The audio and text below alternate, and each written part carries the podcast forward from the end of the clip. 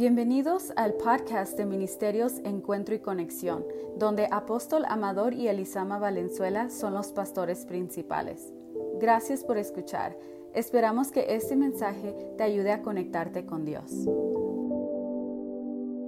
Voy a, compartirles, está conectado con el domingo pasado y recordarnos cosas que son claves, claves que nunca debemos pasar por alto.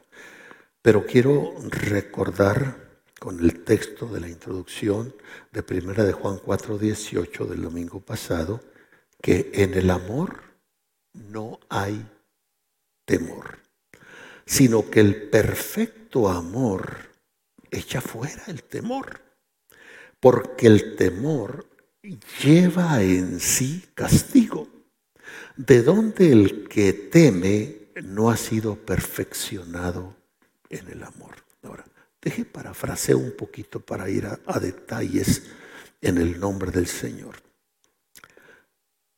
¿Por qué el perfecto amor echa fuera el temor?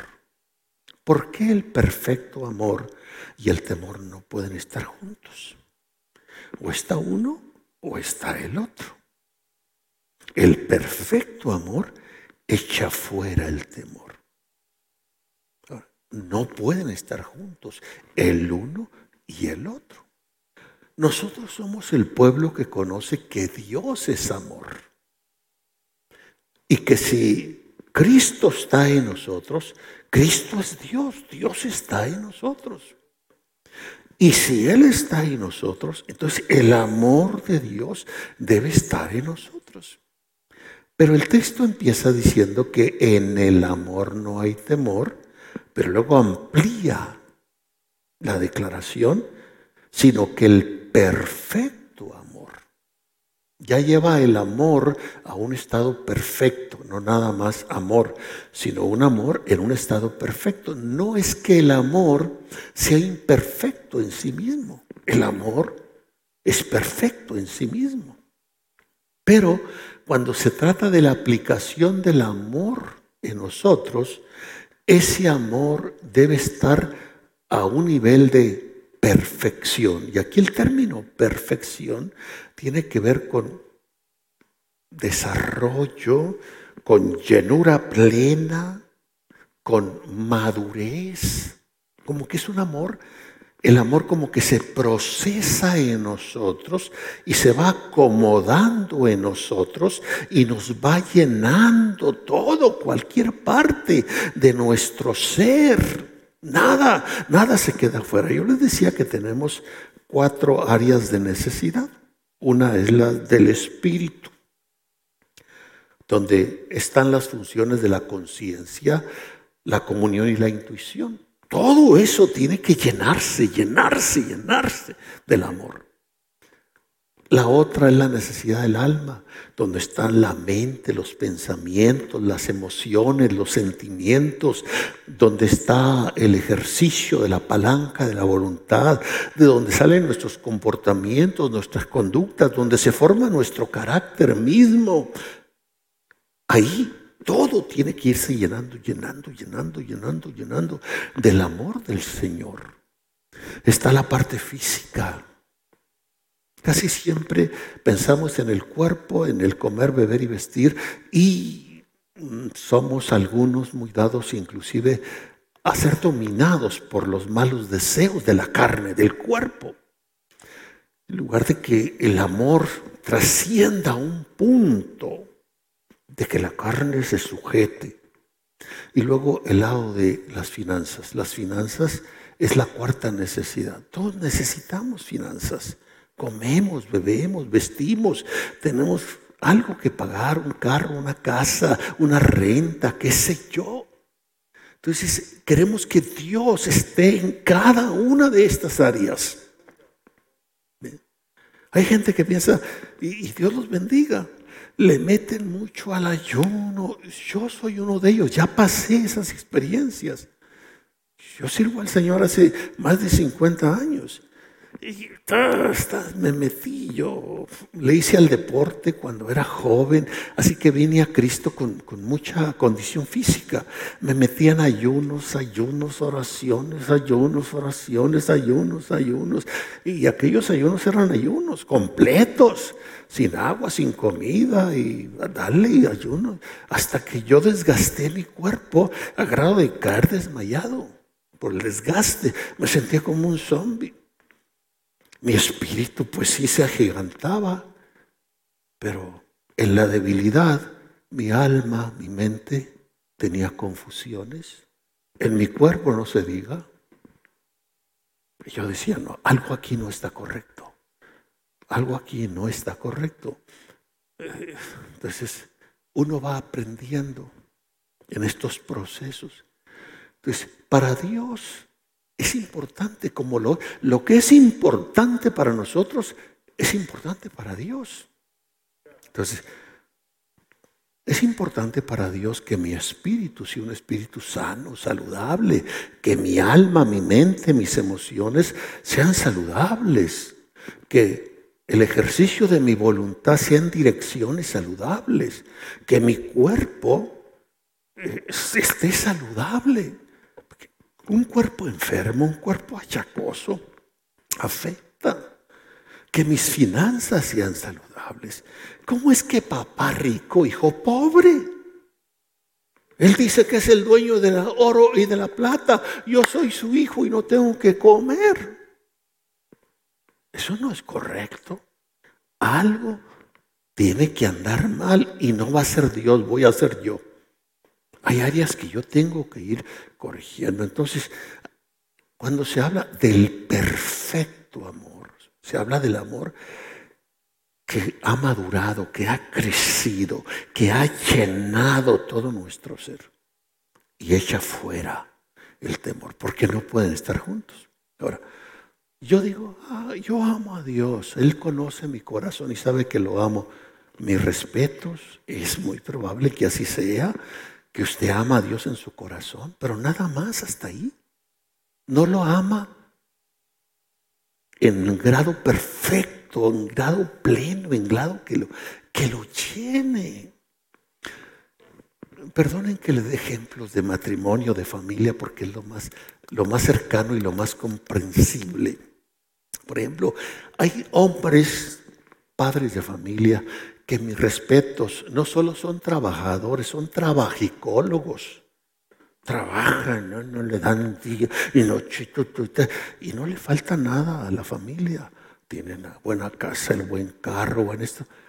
Pero no se dan cuenta que la esposa, que los hijos empiezan a tener un vacío muy grande y nada más por la ausencia de papá en la casa del esposo en la casa, la ausencia del cariño, porque llega a la casa, los hijos están dormidos, la esposa está dormida, se va de la casa, los hijos se quedan dormidos. ¿Cuándo comunica con ellos? ¿Cuándo les dice un te quiero, un te amo? ¿Cuándo les hace una caricia? Y luego está tan cansado que cuando está en la casa un fin de semana, pues lo que quiere es dormirse y que no le hagan ruido. Entonces limita a los niños y dice, papá está dormido, pues mejor que esté trabajando porque... Entonces, toda esa serie de cosas nos enredan y no nos damos cuenta de que aunque somos muy, dicen en mi rancho, muy fregones en cierta área, por otro lado somos demasiado débiles. Hay una tremenda fragilidad. Y yo he escuchado no entiendo por qué se fue mi esposa con otro guantecito. Le faltó nada, como no. Le faltaba tu atención, tu amor, tu cariño. Y eso para la mujer es más importante que estar, sentirse sola en un palacio de oro. Entonces, en la vida cristiana es igual o mejor que eso. Yo tengo amor en mi corazón. Qué bueno. Pero no solo debe estar en mi corazón. debe inundar todo mi ser, mi espíritu, mi alma, mi cuerpo, mis finanzas, donde, donde Dios está, el perfecto amor, es el que echa fuera el temor. Porque el perfecto amor echa fuera el temor. ¿Y por qué? ¿Por qué el perfecto amor se encarga de echar fuera el temor? Porque el amor y el temor no pueden habitar juntos. Si yo tengo temor, es que no está en mí el perfecto amor. Si yo tengo el perfecto amor, no puedo tener temor, porque no pueden estar juntos los dos. Uno es mucho más poderoso, infinitamente más poderoso que el otro, que lo echa fuera. Pero además el amor y el temor son producidos por dos fuentes totalmente distintas. El amor es Dios mismo y proviene de Dios. Por lo tanto, Dios es la fuente del amor. Mientras que el temor es de Satanás y Satanás es la fuente de él. El amor, ¿qué produce en nosotros? Primero, nos permite tener identidad con el Dios que es amor. El amor me permite la identidad, Pero el amor me produce satisfacción de la vida. El amor me permite la seguridad. El amor me produce la paz, la sensación del bienestar, lo que en términos llanos llamamos felicidad. Si usted está inundado, inundado del amor, va a ser feliz porque no, no, significa que no tengamos problemas. Llámese en el trabajo, llámese matrimonio, llámese entre familia, llámese con alguien. Hay, hay problemas. Y el enemigo trata de atraparnos con esas presiones, pero tenemos que luchar de que no haya una hendidura, una fisura en el amor de Dios que va a echar fuera eso. El temor produce, por otro lado, falta de identidad, inseguridad, malestar en lugar de bienestar. Ahora, la pregunta es, ¿cómo y en qué momento Satanás, que es el autor del temor, del miedo, introdujo este gran mal a la humanidad. Y es el punto que, vamos a, a reflexionar unos momentos.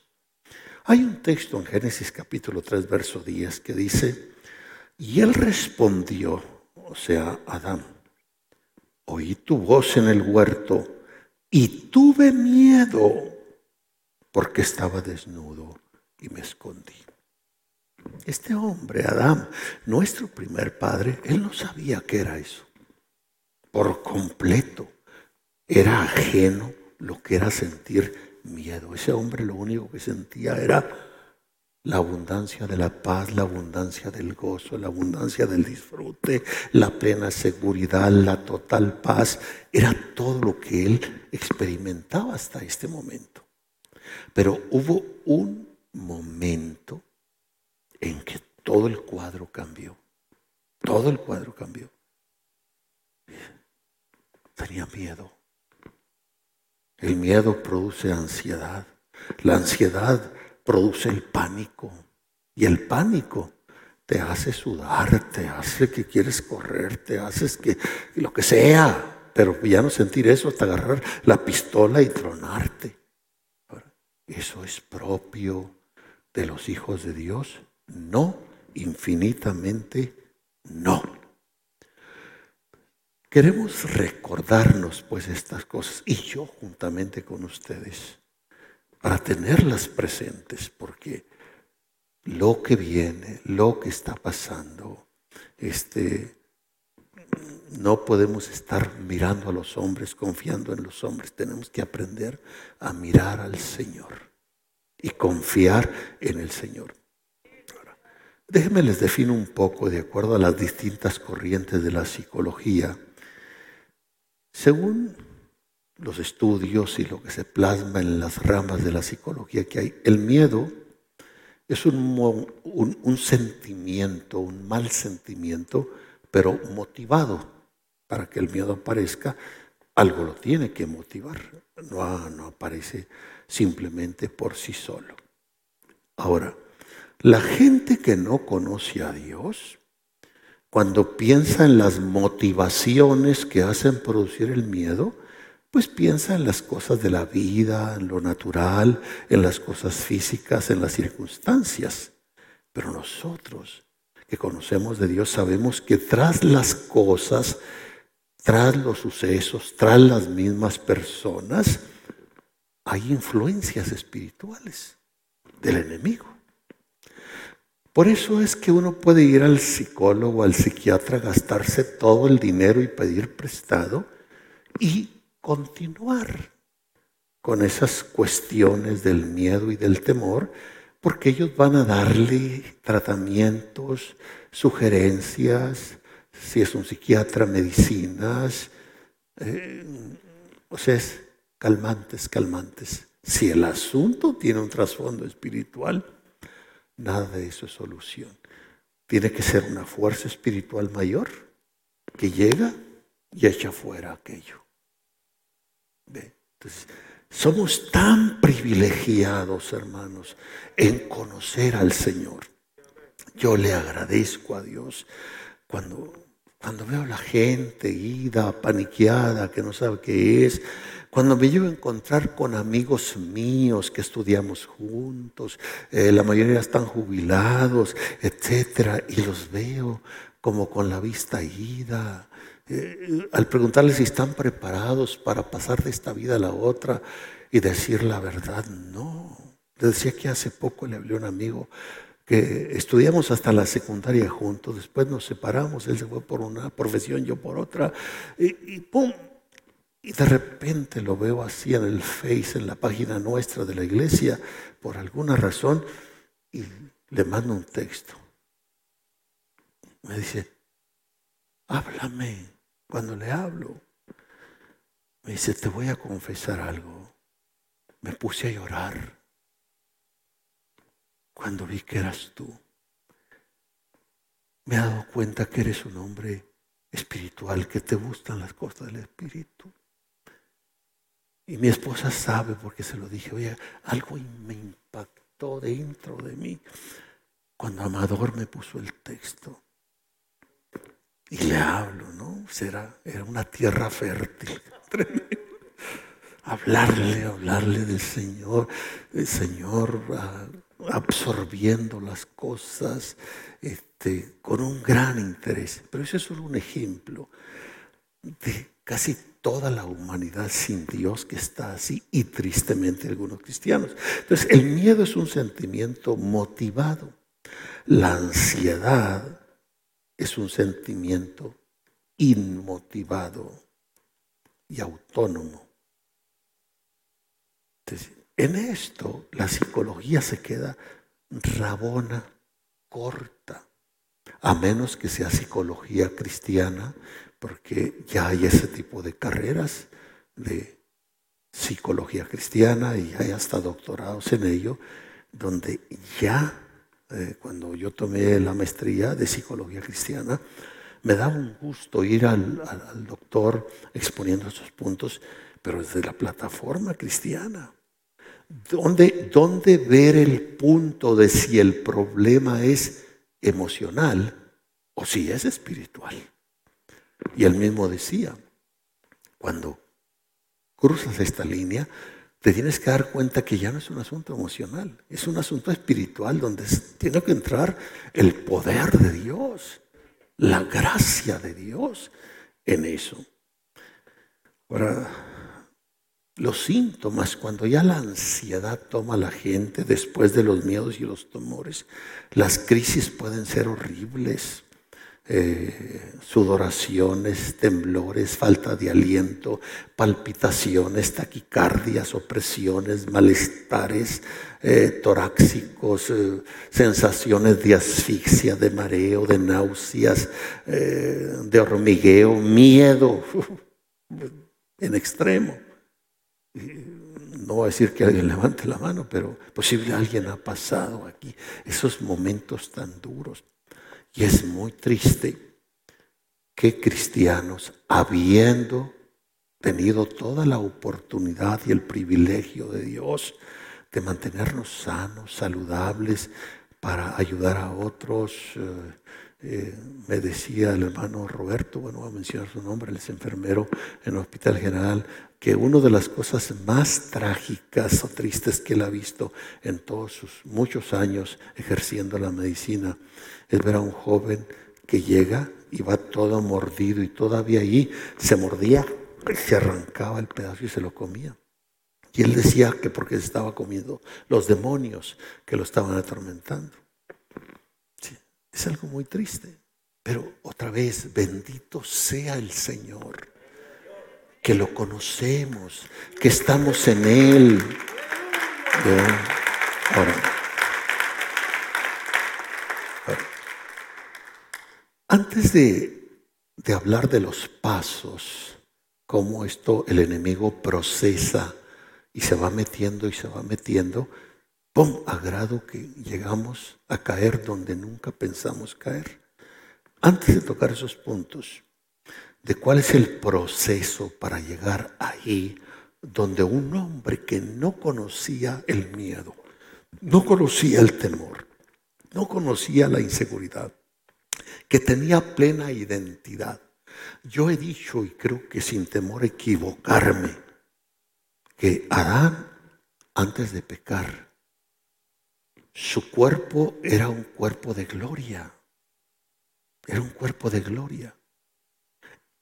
Era la imagen y la semejanza perfecta de Dios. De tal forma que cuando él tenía las visitas o las conversaciones con Dios, o lo que yo llamaría cristofanías, o sea, cuando Cristo aparecía corporalmente para platicar con él sobre la responsabilidad que tenía de administrar todo lo que estaba en la tierra. Y si había animales y veían a Adán y a Cristo platicando, no hacían diferencia de quién era uno y quién era el otro. La Biblia dice, muy amados, ahora somos hijos de Dios, pero aún no se ha manifestado lo que hemos de ser. Pero sabemos que cuando Él apareciere seremos semejantes a Él. O sea, tal como era Adán antes de haber pecado. Ese hombre cayó y con él cayó toda la humanidad, caímos todos, porque todos estábamos en los lomos de él. Ahora, ¿cuál fue el proceso que Satanás usó para meterse y llegar y llevar al hombre a esa condición tan adversa de tener miedo y toda ausencia de seguridad y de paz se fue de él. Antes de eso, quiero marcar cuatro puntos. Hay cuatro direcciones cuatro enfoques que son inequívocas, hacia donde siempre, siempre, siempre debemos estar mirando y en base a ello accionar o caminar. Accionar y caminar. Sabemos que solo hay un camino, una verdad y una vida. Sí, sí, sí, pero déjeme ampliarle el punto porque a veces eso nos, nos encierra.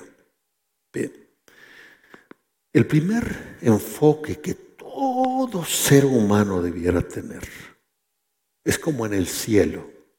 En el cielo, el lugar más elevado en el ámbito celestial es el trono del Señor. No hay otro lugar más grande que eso. De tal forma que el trono lo puede ver usted de cualquier dirección, no importa la distancia en la que usted esté, puede ver el trono de Dios. Y usted ve al Señor sentado, pero ahí, en ese trono, no está un Señor con un cuerpo como el suyo y el mío. El dedo más chiquito de su pie izquierdo eh, puede estar del tamaño de los Estados Unidos.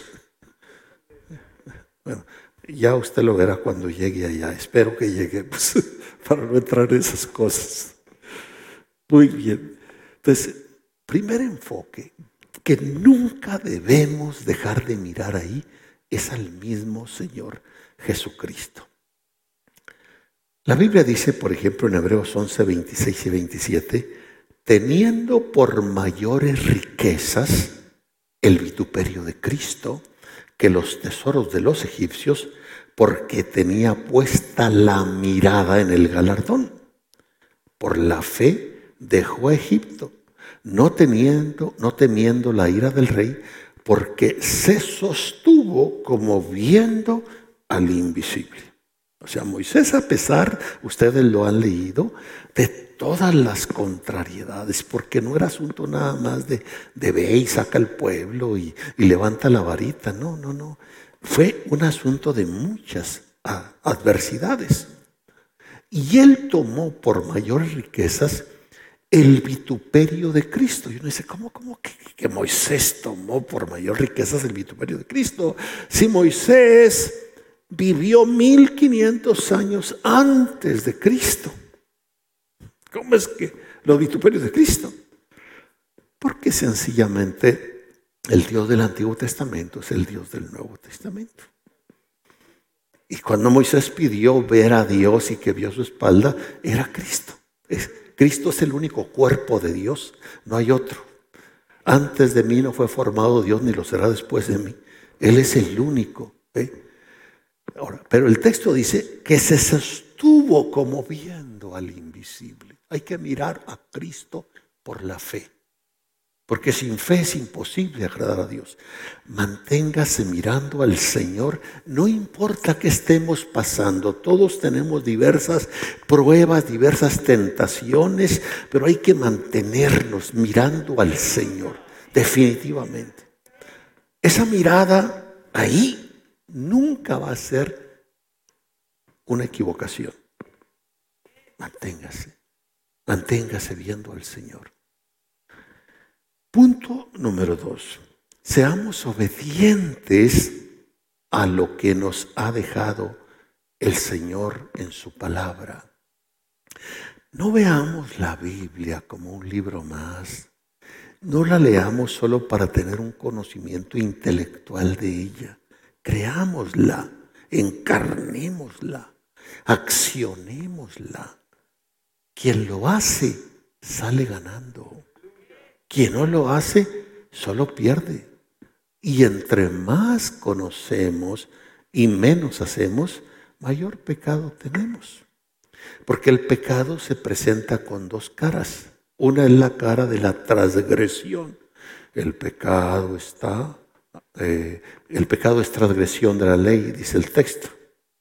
Otra es la cara de la omisión. El pecado está en aquel que sabe hacer lo bueno y no lo hace. Entonces uno puede pecar por hacer lo que no tiene que hacer o por no hacer lo que uno tiene que hacer. A lo mejor usted conoce a alguien, qué bueno que aquí no está ninguno de los que dicen, que pues yo no le hago mal a nadie. Yo de mi casa al trabajo, trabajo la casa y, yo no hago nada. Pues es el pecado, que no haces nada. Hay que hacer lo que tenemos que hacer. No solo hacer lo que no tenemos que hacer. Es como el padre que tiene dos hijos. Uno es muy trabajador, pero a la vez ser trabajador es muy borrachín. El fin de semana no viene a la casa. ¿Eh? Dice, pues es que mi hijo es muy trabajador y, ¿qué, le digo? Y tiene otro que nunca se quiere levantar de la cama, para nada, a menos que la cama repare y lo, y lo aviente. Este no hace nada y aquel hace mucho, ¿no? No paren toda la semana. Uno transgresión y otro omisión. Hebreos 1, 1 y 2 dice, Dios habiendo hablado muchas veces y de muchas maneras en otro tiempo a los padres por los profetas, en estos postreros días nos ha hablado por el Hijo a quien constituyó heredero de todo y por quien asimismo hizo el universo. Nos ha hablado a través de él. Lo que él habló lo dejó plasmado, son los evangelios que están en la Biblia. Segunda Timoteo 3, 16 y 17. Toda la escritura es inspirada por Dios y útil para enseñar, para redarguir, para corregir, para instituir en justicia, a fin de que el hombre de Dios sea perfecto, enteramente preparado para toda buena obra. Esta palabra, perfecto, es maduro. Cristianos maduros, cristianos que se desarrollan con normalidad, que van tomando el disfrute de la libertad y el gozo que hay en el Señor, que no se quedan atados. Ay, eh, eh, eh, perdona que, me diga, que diga esto mi hermano Pacheco. Cuando volteé y lo vi danzando con una libertad tremenda, me dio un gusto. Este no es el Pacheco que yo conocí, todo atado. Y ahora en el disfrute del Señor, de la libertad de Dios. Eso muestra desarrollo, muestra crecimiento. No quedarse acá como el enanito siempre. Entonces, la palabra de Dios, la escritura es útil y tiene cuatro utilidades para enseñar, para rehuir, para corregir, para instituir en justicia. ¿Para qué? ¿Cuál es la finalidad de ello? que el hombre de Dios sea perfecto, maduro, enteramente preparado para toda buena obra. Entonces, no quitemos el enfoque del Señor, no quitemos el enfoque de su palabra. Vivimos en un mundo que Satanás lo está manipulando tanto que es una tremenda distracción. Distracción, distracción, distracción. Que esto, que aquello, que lo otro, que más acá, que más allá, que, que el Face, que tenemos muchos medios. Y todos somos, empezando conmigo, tentados, que aún vamos al templo y ahí estamos. No es cierto que porque traemos la Biblia ahí, es porque le estamos texteando a aquel y al otro. Y, y se termina el mensaje y nada Pasan los años y somos un burrito más orejón que cualquier otro. Y he oído algunos que, hombre, yo me crié debajo de las bancas. Le digo, dame tres textos que hayan memorizado en 40 años debajo de las bancas. No recuerda ni uno, los ingratos. Y sus vidas, una de, una vida de problemas. Entonces, ¿cómo es que, creciste debajo de las bancas? las bancas crecieron arriba de ti.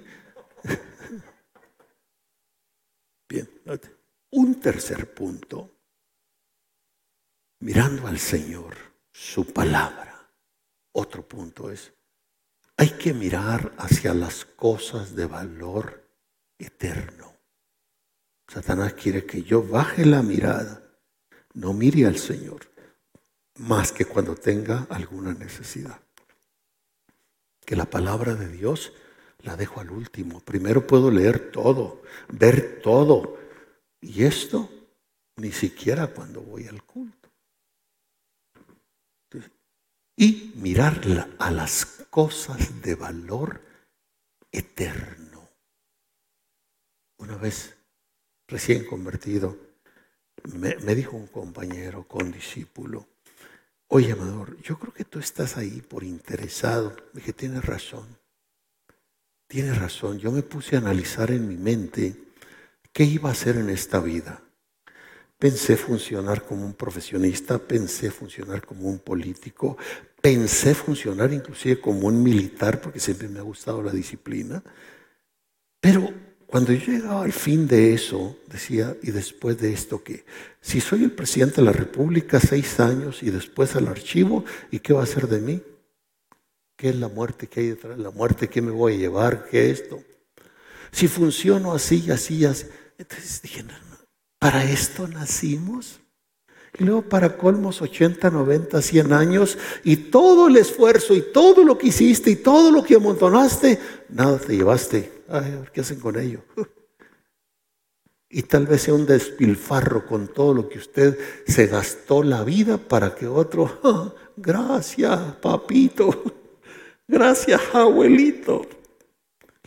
Para esto nacimos. Esto es la vida. Si Dios existe y es tan inteligente, no creo que me hizo para eso. Y cuando, me, me interesé en leer la Biblia, ¿qué me cuesta leer un libro más? Y fue donde el Señor en su gracia me atrapó. ah, entonces no solo Dios es eterno, Él ha creado cosas de valor eterno. Cosas que ojo no vio, ni oído yo, ni han subido en corazón de hombre, y que las tiene reservadas para aquellos que le aman. entonces este mundo es una basura. Vamos, pierde este mundo mi enfoque, pierde mi interés. Voy a ubicar la mirada en el Señor, en su palabra y en las cosas de valor eterno, no en las cosas de valor temporal. Segunda de Corintios 4, 18, no mirando nosotros a las cosas que se ven, sino a las que no se ven, porque las cosas que se ven son temporales, mas las que no se ven son eternas. Hebreos 11, 13 al 16 Conforme a la fe murieron todos estos, sin haber recibido lo prometido, sino mirándolo de lejos, creyéndolo y saludándolo, y confesando que ellos eran extranjeros y peregrinos sobre esta tierra. Porque los que esto dicen claramente dan a entender que buscan una patria, pues si hubiesen estado pensando en aquella de donde salieron, ciertamente hubieran tenido tiempo para regresarse, pero no, anhelaban una patria mejor. Esto es la patria celestial, por lo cual Dios no se avergüenza de llamarse Dios de ellos, porque les había preparado ciudad.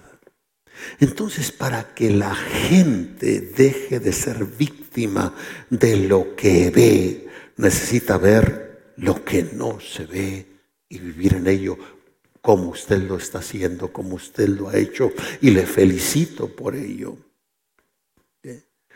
Y si eso no le fuera posible a alguien, le resta una acción para tomar.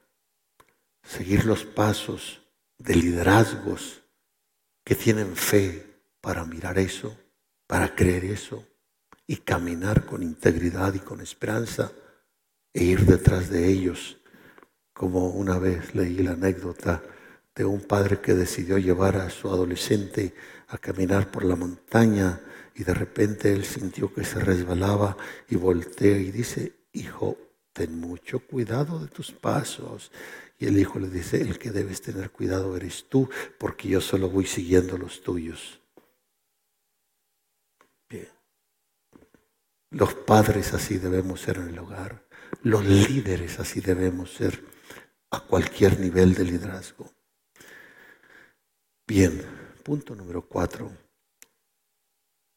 Hay que mirar a una las cosas temporales, lo necesario. Las cosas temporales que son necesarias, que son correctas para el sustento y para el bienestar de la vida. Porque aquí hay los extremos.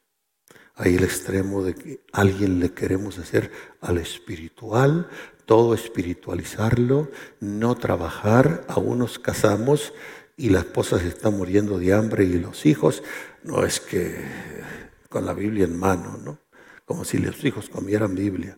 Eh, es, que, yo soy espiritual, esta gente es carnal, no, no, no, no, no, no le hagas al flojo. Entonces, Dios no está peleado aún con las cosas temporales, Dios sabe que son necesarias y que son correctas, necesarias para el sustento y el bienestar de la vida. Le voy a Mateo 6:31 como parte del sermón del monte. El Señor dijo, no os afanéis pues diciendo, ¿qué comeremos? ¿Qué beberemos? ¿O con qué nos vestiremos? El Señor resume estas cosas temporales de la vida en tres planos. Las cosas necesarias, la comida para sustentar la vida, el beber y el vestir. Comer, beber, vestir son cosas necesarias No lo digo yo, lo está diciendo el Señor. Pero los gentiles buscan todas estas cosas, pero vuestro Padre Celestial sabe que tenéis necesidad de estas cosas. Entonces, no hay ser humano que no necesite de estas tres cosas, que comer, que beber y que vestir. La recomendación es buscad primeramente el reino de Dios y su justicia y estas otras cosas que también son buenas y son necesarias que comer y que vestir. Entonces, primero es que busque el reino de Dios y segundo tengo que buscar también estas cosas necesarias para sustentar la vida. Pero a veces esas cosas nos enredan tanto, nos enredan tanto que ni siquiera disfrutamos el pan de cada día. Nos enredan tanto que ni siquiera le damos al cuerpo el, descanso necesario. Nos enredan tanto que ahí está toda la vida, la fuerza, el enfoque. No estamos mirando al Señor. No estamos buscando al Señor. Ni siquiera estamos dándole el bienestar a la familia. Y cuando nos vamos de este mundo, cómo me duele el alma. Leí entre las últimas curiosidades que muchos hombres profesionistas o de ciencia hacen levantando encuestas y que cómo se comportó aquel cuando se murió, cómo se comportó aquel cuando se casó, cómo, cómo se sintió la madre cuando tuvo el primer bebé. Esta encuesta era preguntarle a la gente que está en agonía, sus últimos momentos y que todavía pueden hablar. La pregunta es, ¿qué es lo que más lamentas que hiciste y que no debías de haber hecho? La respuesta mayor fue, no me duele tanto lo que hice porque ya lo hice. Lo que más me duele es que ya me voy. Y no hice muchas cosas que yo debía de haber hecho. Y es cierto. Segunda de Tesalonicenses 3:11, porque oímos que algunos entre vosotros andan desordenadamente, no trabajando en nada, sino entrometiéndose en lo ajeno. Una vida ociosa. porque cree usted que se hacen los levantamientos a veces de grupos y de gentes? Es que se busca a la gente que no tiene trabajo. O que luego trabajar la gente dice, oye, ¿no te quieres ganar mil pesos o diez dólares? Claro, ¿qué voy a hacer? Nomás hacer bola. ¿Eh? Y ahí se levantan. Cuando hubo el problema en California, aquella vez que hizo una cuestión que se acabaron el barrio, los barrios, los negros, después hicieron, es que la mayoría de gente sin trabajo, gente desempleada, gente ociosa. La Biblia dice que el que no trabaje, que no coma. Y pues está muy difícil no comer, ¿no? Ahora, lo que el apóstol Juan nos dice es que él deseaba que nosotros o que sus hijos fuesen prosperados en todo y que tengan salud. Juan tenía en tercera de Juan, solo tiene un capítulo en el verso 2, tenía toda la razón en su declaración, pero es una declaración mucho más profunda de lo que algunos piensan. Amado, deseo que seas prosperado en todo y que tengas salud a la vez que tu alma prospera. Yo creo que Juan iba más allá de no solo prosperidad espiritual, sino ser prosperados en todo y en todas las cosas. Romanos 8:32 dice, el que no escatimonia a su propio Hijo, sino que lo entregó por todos nosotros, ¿cómo no nos dará también con Él todas las cosas? Y todas las cosas son todas las cosas. Y poderoso es Dios para ser más abundantemente con nosotros de lo que pedimos o de lo que entendemos. Dios quiere darnos. Dios quiere bendecirnos siempre. Nuestras fallas van a estar ahí por distintas razones o circunstancias, pero no nos vamos a atorar ahí, no nos vamos a quedar ahí atorados. Vamos a luchar porque confiamos en este Dios que es además es amor y que Él conoce nuestros corazones y nuestros anhelos y deseos. Y que ese amor se llene. He dicho que hay dos palabras en el griego para llenura, plero y pleto, plero que es llenura interior, pleto, llenura exterior. Los hombres y mujeres de Dios que más fueron usados a través de las Sagradas Escrituras era porque estaban llenos interior y exteriormente. Ya la llenura interior nos da la capacidad de sostenernos siempre firmes sin el temor a la adversidad. La llenura exterior nos da la fuerza y el atrevimiento para ser tenaces y seguir adelante. Dios nos promete, cuando se habla del Pentecostés, que fueron llenos, ¿verdad? Ahí están las dos palabras, plero y pleto. Fueron llenos los discípulos de, de esas cosas preciosas del cielo.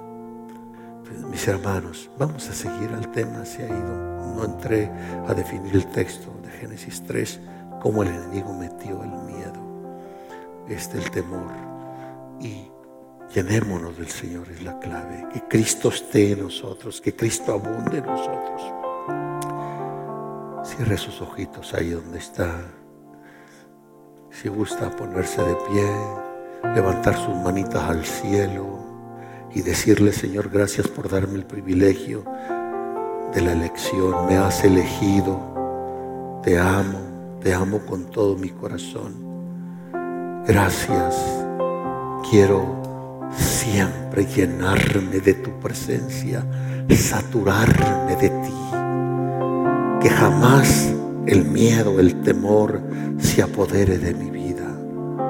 Si he cometido desaciertos o fallas, errores o pecados, aquí estoy para pedir perdón, para arrepentirme para recibir tu gracia sanadora ahora. Reciba sanidad, reciba el milagro, reciba, reciba, reciba, créalo y de aquí en adelante solo dele gracias a Dios. Si el problema tiende a querer aparecer, usted repréndalo y dele gracias a Dios que la provisión ha llegado, que la sanidad ha llegado, que la paz del Señor Jesucristo ha llegado. Amén. Amén. Que Dios te bendiga y te guarde. Haga Él resplandecer su rostro sobre ti y halle de ti misericordia. Que Dios alce a ti su rostro y ponga en tu vida paz. Y yo, dice el Señor, te bendeciré. Amén. Amén.